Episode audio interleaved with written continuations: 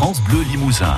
La vie en bleu jusqu'à 11h. On retourne dans la cuisine de Régine Rossi-Lagorce. Voilà la recette que vous allez pouvoir retrouver sur notre site internet francebleu.fr. Nous allons faire un duo pommes de terre au chorizo, Régine. Et oui, alors pour cette recette, moi j'ai choisi des pommes de terre violettes pour euh, parce que je trouvais que ça faisait joli avec la couleur du chorizo, voilà. Et mais vous pouvez prendre n'importe quelle pomme de terre à condition, à condition qu'elle soit de belle qualité. Euh, on faut pas prendre des pommes de terre qui vont avoir un goût de, de flotte, hein. Faut qu'elles soient de belle qualité. Alors par personne, mais il y en a hein, qui sont pas très bonnes, même pas bonnes au goût.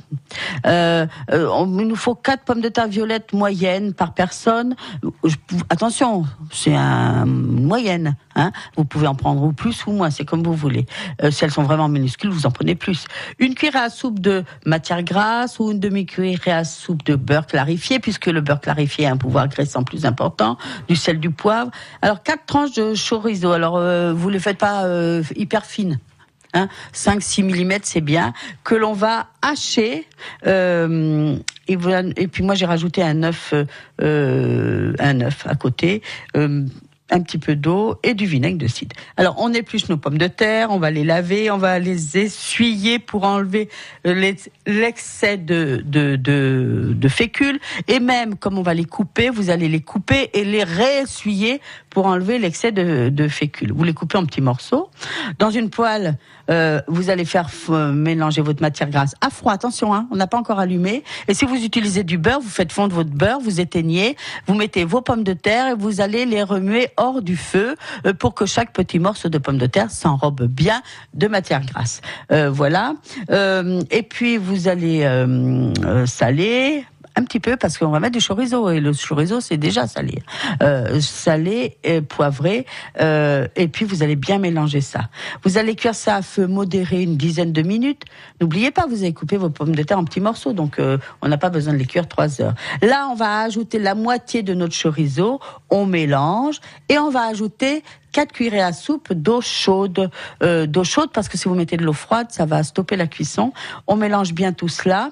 C'est parce que comme ça, le chorizo va s'imbiber avec le l'eau qui va devenir du bouillon et ça va donner le parfum absolument à toutes vos pommes de terre. Comme elles sont déjà un petit peu grillées, cuites dans la poêle, ça ne, ce sera absolument parfait. Donc vous allez cuire ça 8 à 10 minutes.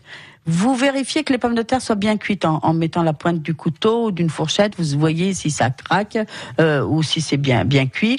Euh, et puis si euh, c'est trop ferme, vous continuez la cuisson quelques minutes. Sinon, ça ça va. Hein, vous laissez comme ça. Dans dans une petite casserole, vous allez mettre vos petits 20 centilitres d'eau. Là, je vous avais dit de préparer à bouillir avec le vinaigre de cidre. Et lorsque ça bout, vous mettez, vous versez votre œuf. Votre œuf, vous l'avez au préalable cassé dans une petite tasse hein, pour. Euh, euh, on va faire un œuf poché, tiens, en fin de compte, c'est ça. Hein.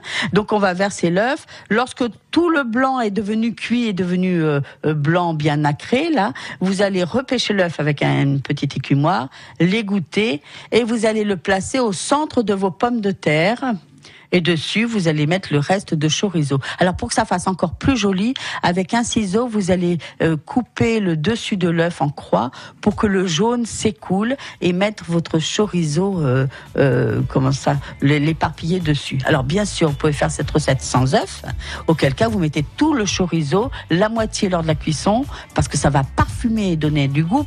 Attention, pas besoin d'ail, pas besoin d'autre chose que de votre chorizo. Et puis votre chorizo cru, vous le mettez le reste à la fin.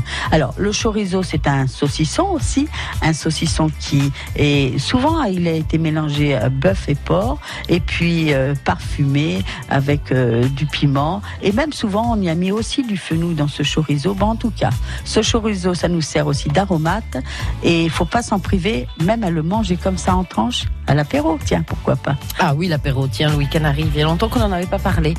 Merci Régine, on va se retrouver lundi, donc... Euh, spécial Bienvenue bah à la ferme avec Claire Dufour, c'est ça? Voilà, lundi avec Claire Dufour et sa, sa rando gourmande. Très gourmande. Je vous souhaite à tous, moi, des belles fêtes de Pâques.